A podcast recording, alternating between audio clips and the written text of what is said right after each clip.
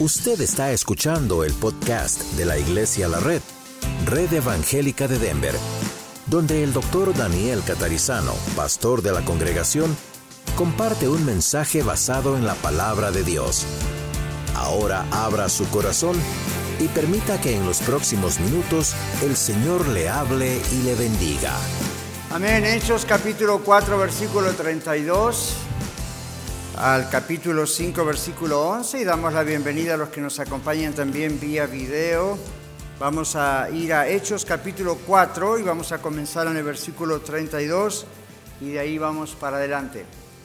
Si usted nos visita no tiene una Biblia, Haga el favor de hacernos la seña con la mano. Desde atrás están viéndoles nuestros servidores, los sugieres. Le van a regalar una Biblia muy bonita, tapa dura. Póngale su nombre, esa es su Biblia. Se la van a entregar abierta ya en este texto de Hechos capítulo 4. Muy bien. Hechos capítulo 4. Vamos a ir a 32. Es una maravillosa historia de la iglesia primitiva. Cuando la iglesia comenzó, Pasaron muchas cosas muy hermosas, pero también pasaron algunas cosas muy humanas que, de las cuales tenemos que aprender. Hechos 4, 32. Vamos a leerlo, vamos a orar y vamos a ver lo que el Señor nos tiene preparado. Y la multitud de los que habían creído eran de un corazón y un alma, y ninguno decía ser suyo propio nada de lo que poseía, sino que tenían todas las cosas en común. Y con gran poder los apóstoles daban testimonio de la resurrección del Señor Jesús, y abundante gracia era sobre todos ellos. Así que no había entre ellos ningún necesitado. ¿Escuchó eso, no? No había entre ellos ningún necesitado porque todos los que poseían heredades o casas las vendían y traían el precio de lo vendido y lo ponían a los pies de los apóstoles y se repartía a cada uno según su necesidad. Entonces José, a quien los apóstoles pusieron por sobrenombre Bernabé, que traducido es hijo de consolación, levita, natural de Chipre, como tenía una heredad, la vendió y trajo el precio y lo puso a los pies de los apóstoles. Pero cierto hombre llamado Ananías, con Zafira su mujer, vendió una heredad y sustrajo, robó del precio, sabiéndolo también su mujer, y trayéndolo solo una parte, la puso a los pies de los apóstoles. Y dijo Pedro, Ananías, ¿Por qué llenó Satanás tu corazón para que mintieses al Espíritu Santo y sustrajeses el precio de la heredad? Reteniéndola, ¿no se te quedaba a ti y vendida no estaba en tu poder? ¿Por qué pusiste esto en tu corazón? No has mentido a los hombres, sino a Dios. Al oír Ananías estas palabras, cayó y expiró, murió. Y vino un gran temor sobre todos los que lo oyeron. Y levantándose los jóvenes lo envolvieron y sacándolo lo sepultaron. Pasado un lapso como de tres horas, sucedió que entró su mujer, no sabiendo lo que había acontecido. Entonces Pedro le dijo, dime, ¿vendisteis en tanto la heredad? Y ella dijo, sí, en tanto. Y Pedro le dijo, ¿por qué conviniste en tentar al Espíritu del Señor? He aquí a la puerta a los pies de los que han sepultado a tu marido y te sacarán a ti. Al instante ella cayó a los pies de él y expiró. Y cuando entraron los jóvenes la hallaron muerta y la sacaron y la sepultaron junto a su marido. Y vino gran temor sobre toda la iglesia y sobre todos los que oyeron estas cosas. Señor, te damos gracias porque esta historia es verdad, esta es tu palabra y nos muestras cómo en el nacimiento prácticamente, en los primeros tiempos de tu iglesia, tú diste una lección terrible, tremenda, de entrada a estos babies espirituales que al mismo tiempo eran tan, tan, tan intensamente, estaban tan intensamente enamorados de ti y sin embargo algo se infiltró y tú creaste una disciplina terrible. Pero gracias Señor porque de ello podemos aprender el día de hoy Bendice, Señor, la palabra que hemos leído y bendice, Señor, tu mensaje en el nombre de Jesús. Amén. Bueno, hemos estado estudiando y estamos todavía en la serie Enemigos dentro de la Iglesia. Hemos hablado del budismo, del hinduismo, hemos hablado de la nueva era, de tantas cosas. Hoy nos toca hablar de el materialismo como uno de los enemigos que se ha infiltrado en la iglesia. Los primeros cristianos, por lo que hemos leído, demostraron que en medio de la oposición que tenían de muchos y de la incertidumbre de qué pasaría con ellos, donde podían llegar a perderlo todo por seguir al Señor Jesús, por proclamar su palabra, ellos podían llegar a perderlo todo por seguir a Jesús. El dinero, los bienes materiales. Sin embargo, el dinero y los bienes materiales que poseían privadamente no los poseían a ellos. ¿Comprendió eso? El dinero y los bienes materiales que ellos tenían, que poseían por su trabajo y su esfuerzo, sus heredades, no tenían poder para poseerlos a ellos como persona. Lo demostraron, lo hemos leído en esta historia. Los primeros cristianos nos dejaron uno de los mejores ejemplos de cómo vencer el amor al dinero y en cambio adorar a Dios en espíritu y en verdad. Pero lamentablemente, mis hermanos, hoy en día muchas iglesias han sido influenciadas por el materialismo y por ello, al menos en parte, no están adorando a Dios como Dios busca que le adoren. Y usted conoce la Biblia, eso es Juan capítulo 4. El Señor Jesús le dijo a la mujer samaritana, Dios busca verdaderos adoradores que le adoren en espíritu y en verdad. Y algunos, como tantas veces he explicado, han creído que adorar a Dios en espíritu y en verdad tiene algo que ver con ciertas formas de adoración en el servicio. No es exactamente eso.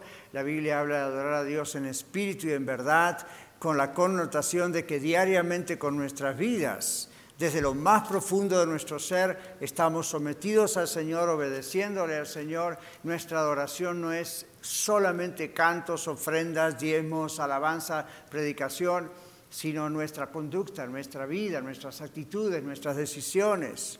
Los cristianos primitivos comprendieron, aún con su falta de dos mil años de teología como tenemos nosotros, como iglesia históricamente, ellos comprendieron obviamente lo que significa adorar a Dios en espíritu y en verdad. No podían ver a ninguna persona de su iglesia que sufriese necesidad y hacer la vista gorda, como dicen por ahí, y no hacer nada al respecto se deshicieron muchos de ellos de sus propios bienes y se fue repartiendo, como acabamos de leer, no como dice el comunismo a todos por igual, sino dice la Biblia a cada uno de acuerdo a la necesidad que tenían. Obviamente algunos necesitaban más, otros menos, otros no tendrían necesidad. ¿Cómo es que un grupo grande de personas puede llegar a desprenderse de heredades, de bienes materiales? sin dudarlo. Bueno, vamos a ver por qué durante este mensaje. Pero el materialismo nos hace depender del dinero, opuesto a lo que vimos en la iglesia primitiva que acabamos de leer. El materialismo nos hace depender del dinero y de lo que podemos obtener con dinero. La dependencia del dinero, aun cuando lo ganamos trabajando duro y honestamente, la dependencia del dinero muestra una actitud constante de independencia de Dios. Nos independizamos de Dios, no confiamos en Él. Estamos confiando en lo que podemos nosotros hacer con el esfuerzo de nuestro trabajo. Es otra manera de ponernos en lugar de Dios. Nos ponemos en el lugar de Dios y con esa actitud básicamente le estamos diciendo, bendíceme Señor, bendice mi trabajo para que yo pueda controlar mi dinero y hacer con mi dinero lo que quiera en vez de controlarlos tú. Ahora, este gran grupo de hermanos y hermanas de nuestras congregaciones que estuvieron trabajando en Rancho La Red esta semana, quizás dirán, pastor, obviamente este mensaje no es para mí, miren, yo he dado ahí tanto tiempo, horas, días enteros a veces, y, y dinero y esfuerzo y maquinarias y empleados, este mensaje no es para mí. Bueno, en este sentido no se aplica para usted, pero la Biblia dice que el que piensa estar firme mire que no caiga. Entonces tenemos que recordarnos unos a los otros que en ningún momento debemos caer en la trampa del amor al dinero. El materialismo ha entrado en muchas iglesias y lo rechazamos aquí en Iglesia La Red.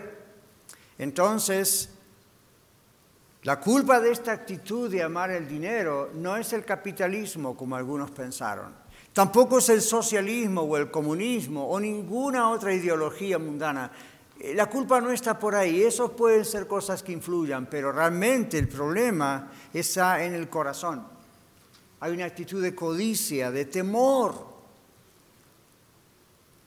Hay una actitud de querer ser como Dios sabiendo el bien y el mal. Yo voy a tomar control. Eso fue lo que la serpiente, Satanás, le dijo a Eva en Génesis capítulo 3, versículo 5. Toma control, tú tienes el control, tienes que ser como Dios, tú no necesitas a Dios. Bueno, esa es la actitud que uno tiene cuando es materialista. Tiene miedo, piensa, yo con el fruto de mi trabajo hago este esfuerzo, entonces voy a escatimar, voy a medir excesivamente, tengo miedo. Esta es una actitud peor que otras actitudes. Yo les digo que esta actitud de querer ser como Dios, en otras palabras, quiero controlarlo todo, es como querer ser como Dios, este es el peor pecado. Ya, comienza en Génesis, es el peor pecado, es la desobediencia a que Dios nos dijo no toque esto y el diablo viene y dijo tóquelo y Eva decidió tocarlo. Y convidó a Adán y Adán decidió hacerle caso. Y mire dónde estamos como humanidad. Entonces, detrás del materialismo se esconde la idea de querer ser como Dios y controlarlo todo. Y pensar que porque nosotros trabajamos merecemos muchas cosas y entonces controlamos todo. Hmm, la Biblia dice del Señor es la tierra y su plenitud, el mundo y los que en él habitan. Tengo noticias para usted. Usted es un habitante del mundo igual que yo. Esta actitud es el peor pecado, esta actitud de querer ser como Dios y tomar control absoluto de todo. Es una actitud pecaminosa, ¿sabe por qué? Bueno, porque es la que produce falsas bendiciones. ¿Ya? Falsas bendiciones, lo escuchó bien. En cambio, la actitud de dependencia de Dios produce, como dice Malaquías 3:10, que el Señor abra la puerta de los cielos y derrame bendiciones sobre nosotros hasta que sobreabunden. En el tiempo de Dios, en la manera de Dios, como Dios lo quiera hacer. Estoy citando Malaquías 3:10. Ahora, es cierto, existen tal cosas, tales cosas como falsas bendiciones, cosas que nosotros creemos a veces que son bendiciones de Dios y en realidad detrás descubrimos que no lo son.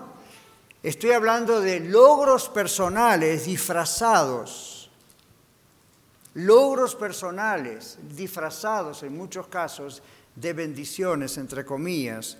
Y esos son logros disfrazados que cubren el orgullo y la vanidad de la persona que piensa, yo logré esto con mi propio esfuerzo, yo logré lo que tengo con mi propio esfuerzo con mi propia inteligencia, con mis propias fuerzas, como si las fuerzas necesarias para ese esfuerzo hubiesen sido creadas por uno mismo, en vez de reconocer que aún esas fuerzas han sido creadas por Dios. A mí, ¿quién nos, ¿quién nos da la salud? ¿Quién nos da el aire? ¿Quién nos da la sabiduría y la inteligencia, la habilidad para aprender a hacer un trabajo y organizarlo y administrarlo? Eso no viene de nosotros mismos. Existen tales cosas como falsas bendiciones. Ahora, no debemos desestimar el genuino esfuerzo. La Biblia dice el que no quiere trabajar tampoco coma. No debemos desestimar el esfuerzo genuino, pero tampoco debemos envanecernos porque debemos recordar que en ocasiones Dios permite cosas que no son su voluntad perfecta, pero las permite para llevarnos hasta el quebrantamiento y del quebrantamiento al arrepentimiento. Finalmente nos enseña a depender de Él. Ahora, ¿cuál es la influencia del materialismo en las iglesias? Ya no solo en las personas de las iglesias, pero en las iglesias en general. Bueno, una de las manifestaciones del materialismo en las iglesias es depender de lo que la iglesia tiene en su banco, en su tesoro. En vez de depender de la provisión de Dios, el Señor, para las cosas que el Señor ordena hacer. No dije para caprichos de la iglesia, sino para cosas que el Señor ordena hacer. En el materialismo, las iglesias materialistas dicen no lo vamos a hacer porque no podemos. Yo recuerdo estando en Texas o Texas años y años atrás, donde una iglesia tenía una enorme cantidad de dinero, de miles y miles de dólares ahorrado en su cuenta de ahorro, pero no estaban alcanzando la ciudad, no estaban invirtiendo en las almas, como decimos. No estoy consciente de que quizá dieran dinero a la obra misionera. No, era, era el orgullo de decir, tenemos mucho dinero en el banco. Y la pregunta es, ¿para qué? Y la respuesta de ellos posiblemente hubo sido por prevención. ¿Para hacer qué? Son muchos años de acumular y acumular y el mundo se pierde alrededor suyo y usted no está haciendo nada como iglesia, solamente está teniendo servicios. Esa no es la idea bíblica. Usted dice, pastor, ¿está mal ahorrar? Por supuesto que no. ¿Está mal ahorrar para una iglesia? Por supuesto que no. ¿Cómo quiere usted creer que pudimos pagar un tercio del rancho? Son cinco o seis años de ahorro. Ni siquiera sabíamos para qué. Solo sabíamos que en algún momento una porción de lo que hay en la caja iba a ser destinada a algo muy importante. Y así es con lo demás. Radio La Red son miles de dólares por mes. Estamos por cumplir un año. Venga la fiesta, es el mes que viene. Vamos a celebrar la Navidad, vamos a celebrar un año, el primer año de Radio La Red. Esto cuesta miles de dólares por mes de nuestros diezmos y ofrendas. Y cuando uno dice cada mes, no, nuestra, la firma de contadores manda el dinero al banco directamente y uno piensa, wow, ¿y qué, ¿y qué tal si no alcanza el mes que viene? Nos hemos propuesto, hermanos, confiar en Dios. Esta es la obra de Dios y Dios está proveyendo para su obra. Cuando es algo de Dios, Dios se encarga de proveer para su obra. ¿Y cómo provee para su obra? Me gustaría que descendiesen ángeles del cielo y traer un poco de polvo de las calles de oro y a ver a qué precio lo vendemos. Pero eso no es lo que Dios ha destinado. A través de ustedes, a través de mí, a través de todos nosotros. Yo no soy la excepción. Al contrario, a través de todos nosotros, líderes que tenemos que dar el ejemplo en esto, Dios está bendiciendo las arcas de la iglesia.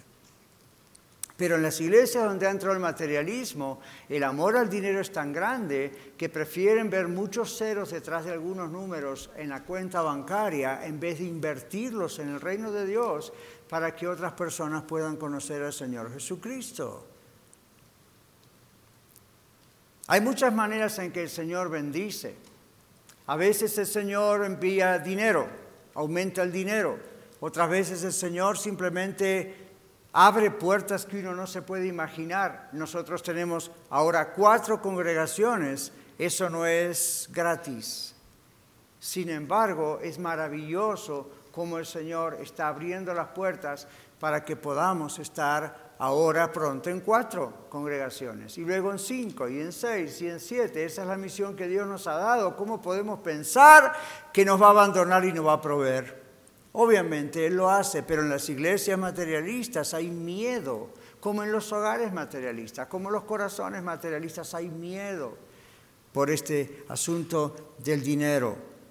Una manifestación entonces del materialismo en las iglesias materialistas es depender de la provisión del Señor, eh, perdón, en vez de depender de la provisión del Señor, depender de lo que tienen en su banco, en la cuenta bancaria. Pero hay otra manifestación de la influencia del materialismo en las iglesias, en algunas. Y es lo que acabo de decir, tener miedo a hacer lo que Dios les manda hacer por temor a la falta de recursos. El temor demuestra que la fe está en los bienes materiales y no en Dios, que es el dueño de todo y que es el que ordena las cosas que tenemos que hacer. Las iglesias materialistas dependen del dinero, no tienen autoridad entonces para enseñarle a sus miembros a depender de Dios en todo. ¿Cómo pueden enseñar esos pastores, esos maestros a la iglesia? Confíen en Dios, dependemos de Dios y luego como iglesia no depender de Dios. Pierden el crédito para hacer eso, la credibilidad para hacer eso. Ahora, atención, porque algunos de ustedes tal vez al escuchar estas palabras la adrenalina está empezando a subir por adentro y haciendo su trabajo y empieza el temor. Atención. Depender de Dios no significa dejar la prudencia y la sabiduría a un lado. Dios no nos pide que dejemos el cerebro en la puerta. Dios nos dice que usemos la cabeza. Pero nos dice que tengamos fe en Él. Depender de Dios no significa dejar la sabiduría y dejar la prudencia sino que significa caminar por fe mientras obedecemos las órdenes de Dios. ¿Sabe cuál es la clave? Obedecer las órdenes de Dios. Cuando usted sabe que Dios dice hay que hacer algo, es Dios el que lo está diciendo. Entonces, ¿cómo no nos dará con Él todas las cosas? Dice la Biblia. Cuando usted sabe que Dios le está diciendo algo, Abraham era un hombre que en los días de hoy sería multimillonario. Tenía una impresionante cantidad de ganados y tenía de todo. Y la Biblia nos dice que Abraham salió de Ur de los Caldeos y no sabía a dónde iba. Por fe se llevó todo sin saber a dónde iba. Y es conocido como uno de los grandes héroes de la fe.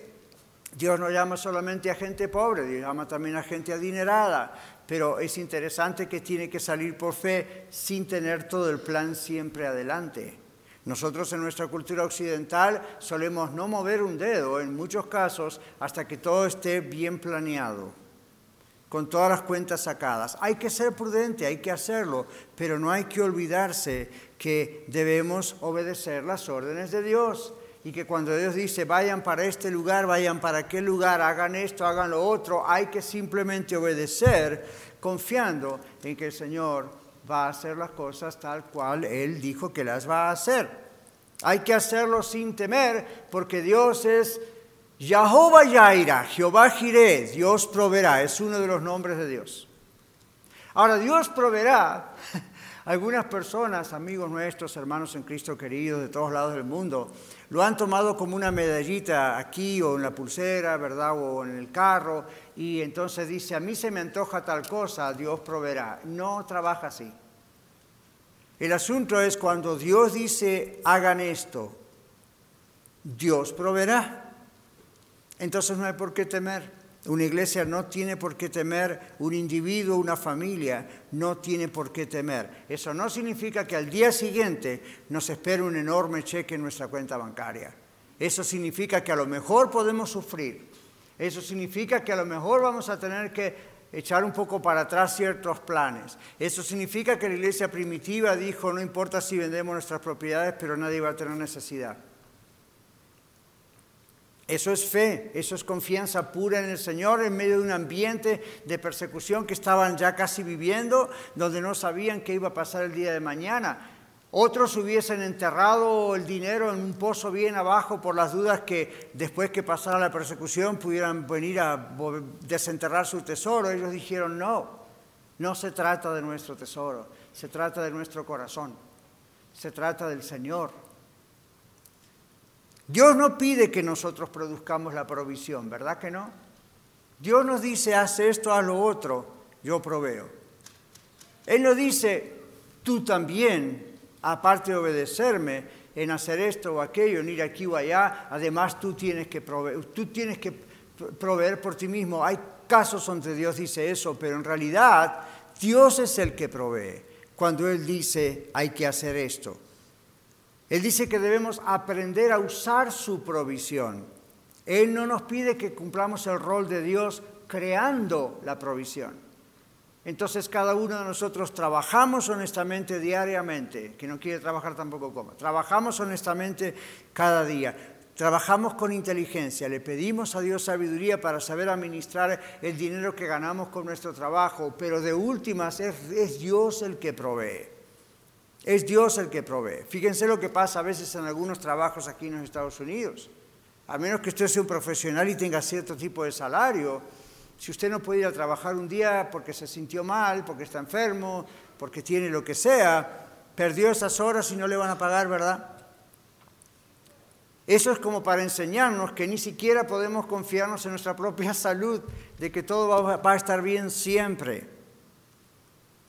No podemos confiar que nosotros siempre como seres humanos vamos a poder crear la provisión. Vamos a confiar en que Dios crea la provisión. Miren, cuando comenzamos Iglesia a la Red, hace seis años y medio largos atrás, yo le decía a este pequeño grupo de hermanos que éramos en Aurora, no vamos a vender tamales, no vamos a vender tacos, no vamos a vender pupusas, no vamos a vender tortillas ni empanadas, no vamos a hacer nada para generar más dinero cuando venga un día que queramos enviar a niños a, un retiro espiritual, a un campamento de jóvenes. No, no vamos a hacer, ¿por qué, pastor? En muchas iglesias, sino sí, yo sé, yo sé, pero no necesitamos hacerlo si somos fieles al Señor, Dios proveerá. Y Dios proveyó. Tenemos estos pocos años de vida, tenemos ahora cuatro congregaciones y no hemos vendido ni un taco. Nunca. Nunca hemos tenido que recurrir a cosa extra. Yo siempre le he dicho a las iglesias, miren, no está mal, no es pecado vender tacos y cosas porque hay un campamento, porque hay que comprar una ventana. ¿Saben cuál es el problema? Si no damos al Señor, de alguna manera nos van a sacar el dinero para que lo demos. El problema es que, ¿por qué soltamos el dinero para meternos un taco en el estómago y no soltamos el dinero para ofrecérselo al Señor? El mismo dinero que le dio un taco se lo podría haber puesto en ofrenda. Ah, no, pero el taco me satisface. Ajá. ¿Ve? Entonces, gracias a Dios, los hermanos aquí en la red aprendimos, no necesitamos vender nada extra que en realidad no va a edificar. Vamos a, si vender algo, bueno, serán libros, serán cosas que van a edificar nuestra vida espiritual y que no nos la vamos a comer y después se va al baño. Va a quedar ahí por años. Pero en realidad casi nunca hemos necesitado ni siquiera eso. ¿Por qué? Porque ustedes han sido generosos porque nosotros todos hemos sido generosos. Primero los líderes, dando el ejemplo. Entonces Dios es fiel. No necesitamos instrumentación extraña alrededor nuestro, Dios es fiel. La otra es la prudencia que Dios nos tiene que dar a todos, en casa y fuera de casa y como casa en la iglesia, para manejar bien esas cosas. El materialismo viene a ser un ídolo que adoramos muchas veces, sin pensarlo, pero viene a ser un ídolo. Hoy estamos hablando de la influencia de los enemigos dentro de la iglesia y el materialismo es uno de ellos. Bueno, el materialismo viene a ser un ídolo que adoramos aún sin pensarlo. Estamos tan programados mentalmente a depender del dinero que hacemos girar nuestras vidas en torno al dinero. En vez de ser una herramienta en nuestras manos el dinero, se ha transformado en un Dios de quien depender. Esto es idolatría. La herramienta, dinero, se transformó en falsa seguridad. Muchos de ustedes, si mañana le dicen no venga a trabajar más, van a empezar a temblar. Cuando digo muchos de ustedes, me refiero a los que están viendo en video también. Como que su seguridad está basada en el dinero. Y usted dice, pero pastor, usted mismo mencionó que la Biblia dice que no quiera trabajar tampoco coma. Está hablando de los flojos. Está hablando de los haraganes, de los vagos. No está hablando de alguien que fuera de su control pierde el trabajo o se enferma o la compañía cerró. ¿Ha sido usted fiel al Señor? Usted va a ver cómo Dios va a proveer. A veces Dios permite que pase esa crisis porque tiene algo mucho mejor para usted. Y eso mucho mejor no puede ser a lo mejor una, puede ser un cheque más grande, una, una compañía mejor o su propia empresa, o simplemente puede ser una buena dosis de sabiduría para que sepa manejarlo poquito y hacerlo crecer. Entonces, el punto aquí es que no se ponga nervioso si mañana de pronto le dicen, no, hay, no tengo más trabajo, llámenos y vamos a orar por usted. Aquí tenemos amigos de oración. Parte de la razón por la cual los visitantes llenan esa tarjetita, ¿verdad? Es para que sepamos no solamente su nombre y orar por usted, pero también para comenzar a orar por usted, para que Dios le bendiga y nosotros también como iglesia. Entonces, mire lo que hizo la iglesia primitiva. No permitían que la gente de la iglesia tuviese necesidad de nada. No se permitían ver personas en necesidad entre ellos. Evidentemente esas personas en necesidad decían que tenían necesidad.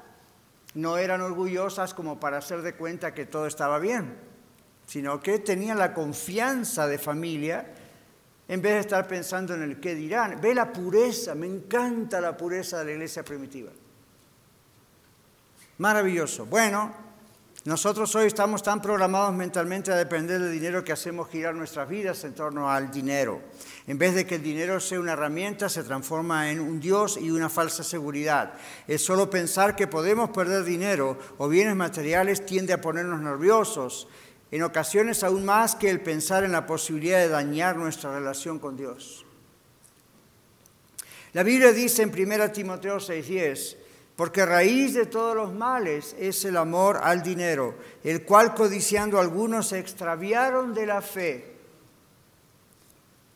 y fueron traspasados de muchos dolores. Léalo, está en su Biblia, 1 Timoteo 6:10.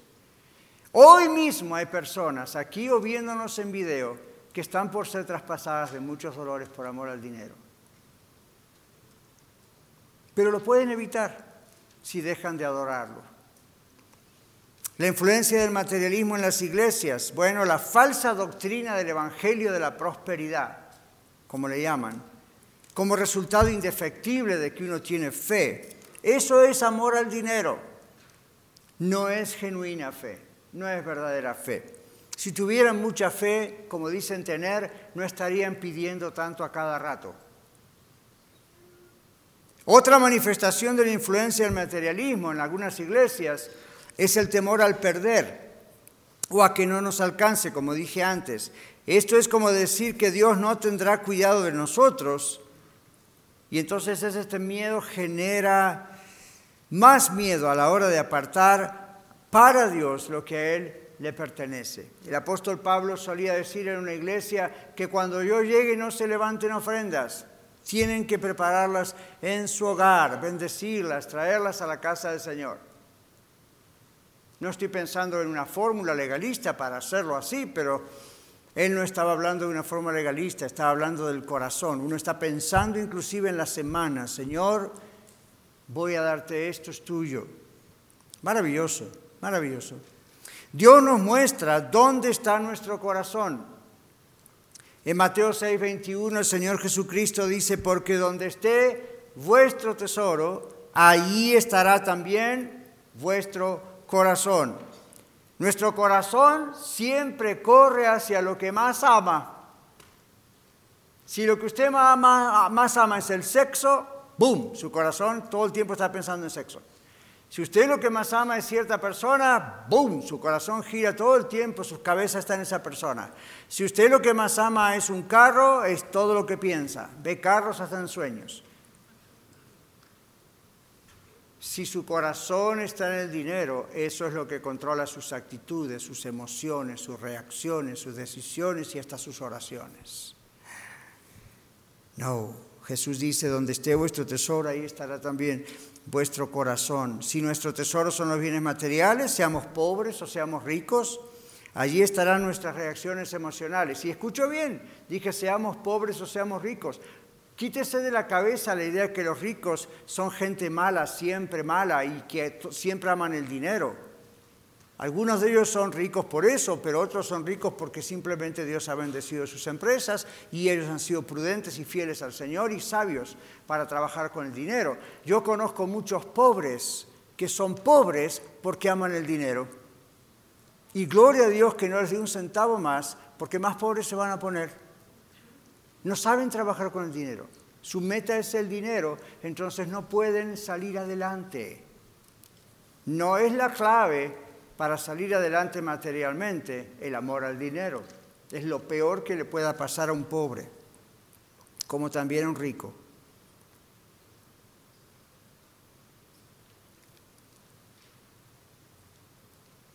Esta manifestación de decir, quizá no me alcanza, es como decirle a Dios, tú no vas a tener cuidado de mí. Nuestro corazón, seamos ricos o pobres, tiene que estar en el lugar correcto. Ahí están nuestras reacciones emocionales, nuestras actitudes, decisiones y nuestras acciones. El amor al dinero y a los bienes materiales es adoración al dinero. ¿Por qué? Bueno, porque este es el que atrae y maneja nuestro corazón, el dinero, los bienes. La influencia del materialismo se vio en la iglesia primitiva otra vez, en un caso patético, y esta vez no fue un buen caso, pero es un caso dramático y patético, y es el caso de Ananías y Zafira. En Hechos capítulo 5, versos 1 y 2, nos habla, de esta pareja, Ananías y Zafira. ellos amaban a sus bienes más que a Dios, y por eso mintieron a Dios. Lo hemos leído. Ahora, le leo rápidamente lo que otro comentarista dice. Codiciar los aplausos de los hombres era evidencia suficiente de que Ananías y Zafira estaban operando en el ámbito de la carne en lugar del Espíritu Santo. Por eso se vuelve aún más obvio que nosotros cuando nos enteramos de que su confianza para el futuro estaba en su cuenta bancaria y no en el Señor, no podían soportar hacer lo que los demás estaban haciendo, que era entregar su sustancia totalmente a Dios y confiar únicamente en su fidelidad para satisfacer la de Dios para satisfacer sus necesidades. Ananías y Zafira tenían que tener este dinero. Y estas dos expresiones de carnalidad, su deseo de alabanza y su confianza en las cosas materiales, les presentaron un dilema difícil. El dilema era cómo podrían obtener las felicitaciones que ansiaban de la congregación, que veían a otros hacer eso, ¿cómo podían obtener las felicitaciones de la congregación sin poner todo sobre el altar del sacrificio? Pregunta un autor. Finalmente se les ocurrió una solución, finjámoslo. Colaboraron en un plan para guardar parte del dinero de la venta de su propiedad en una caja de seguridad para ellos y llevar el resto a los apóstoles. No dirían necesariamente que están dando todo el dinero que recibieron de la venta, dejarían que todos asumieran eso. ¿Ven el pecado de Ananías y Zafira? Por eso Pedro les dice, ¿por qué lo hicieron? No había necesidad, en otras palabras. ¿Qué quisieron hacer? Quisieron tener la alabanza de los demás en la iglesia como para decir qué gente tan entregada a Cristo igual que los demás hermanos. Quisieron vender una imagen de que estaban haciendo algo que en realidad no estaban haciendo. Y el Señor lo sabía. El amor al dinero y la dependencia del dinero es un ídolo que adoramos sin pensarlo. Bueno, por último, el materialismo nos hace descuidar la obra del Señor. Cuando un cristiano ama el dinero, trata de negociar con Dios. ¿Se dio cuenta?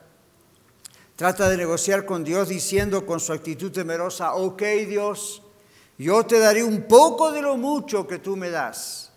Y espero que te arregles con eso y lo multipliques para mí y para mi iglesia de paso. Recuerda que prometiste bendecirme.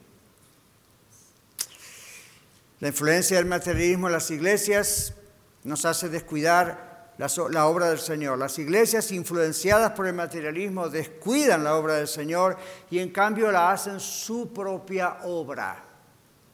No sirven por amor a Dios y a las almas y en obediencia al Señor, sino por lucro. Hacen de la iglesia su mejor negocio.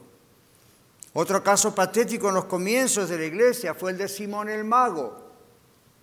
En Hechos capítulo 8, versículos 18 al 23, cuando vio Simón el mago que por la imposición de las manos de los apóstoles se daba el Espíritu Santo, les ofreció dinero, diciendo, dadme también a mí este poder para que cualquiera a quien yo impusiere las manos reciba el Espíritu Santo. Entonces Pedro le dijo, tu dinero perezca contigo, porque has pensado que el don de Dios se obtiene con dinero. No tienes tu parte ni suerte en este asunto, porque tu corazón no es recto delante de Dios. Arrepiéntete pues de esta tu maldad y ruega a Dios si quizá te sea perdonado el pensamiento de tu corazón, porque en hiel de amargura y en prisión de soledad veo que estás. Wow. Más adelante el mismo apóstol Pedro advierte a la iglesia de la constante influencia del materialismo. En su segunda carta, capítulo 2, versículos 1 al 3, Pedro dice, pero hubo también falsos profetas entre el pueblo, como habrá entre vosotros falsos maestros, que introducirán encubiertamente herejías destructoras y aún negarán al Señor que los rescató, atrayendo sobre sí mismos destrucción repentina. Y muchos seguirán sus disoluciones, por causa de las cuales el camino de la verdad será blasfemado. Y por avaricia harán mercadería de vosotros y con palabras fingidas. Sobre los tales ya de largo tiempo la condenación no se tarda y su perdición no se duerme. Y aún siglos atrás Dios advirtió a su pueblo acerca del pecado del materialismo. Escuche esto, en Deuteronomio 8, 10 al 14, para aquellos que están apuntando. Dios dice, y comerás y te saciarás y bendecirás a Jehová tu Dios por la buena tierra que te habrá dado Cuídate de no olvidarte de Jehová tu Dios, para cumplir sus mandamientos, sus decretos, sus estatutos que yo te ordeno hoy.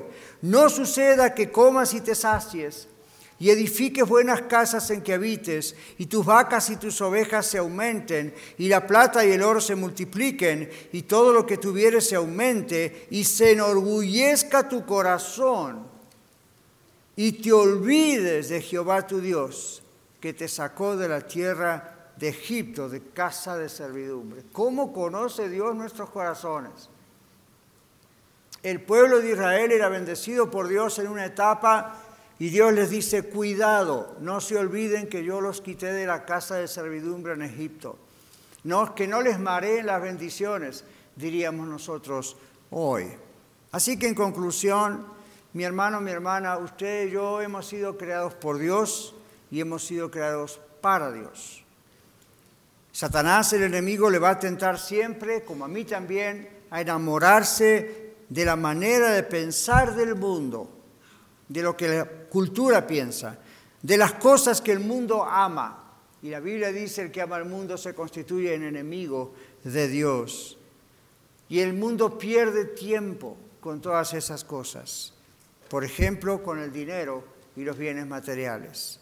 Pero si usted ama al Señor Jesucristo de todo corazón, si usted tiene la nueva vida en Cristo, ha nacido de nuevo, el Señor siempre va a ser su prioridad en la vida. Y usted hará cualquier sacrificio por Él porque Él es su Dios, no su siervo.